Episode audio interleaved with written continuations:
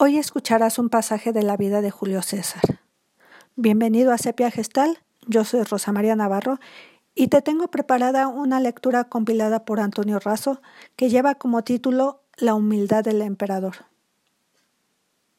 Si te gusta esta lectura, compártela en tus redes sociales con todos tus contactos. Comenzamos. La humildad del emperador.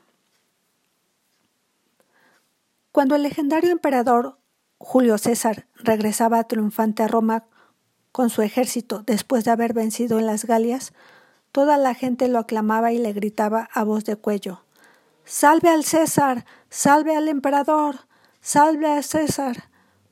Pero el gran gobernante, que había sido instruido por grandes maestros y filósofos como Séneca, estaba más que consciente de que no debía sentirse endiosado ni perder la perspectiva.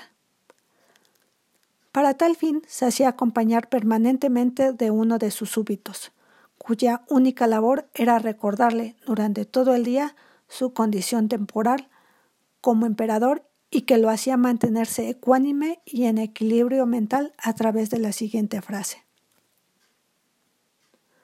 Soy mortal. Soy un simple mortal. Soy mortal. Y así le decía y le repetía miles de veces a Julio César hasta terminar la jornada.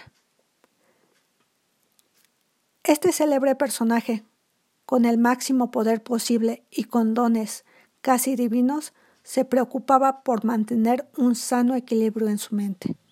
Recuerda, la humildad nos permite mantener los pies en la tierra. Todo es pasajero y temporal, incluyendo nuestra propia vida. El día de hoy me despido, te mando un gran abrazo, cuídate mucho y te espero la próxima con un nuevo podcast. Te invito a buscar y seguir Sepia Gestal en todas las redes sociales.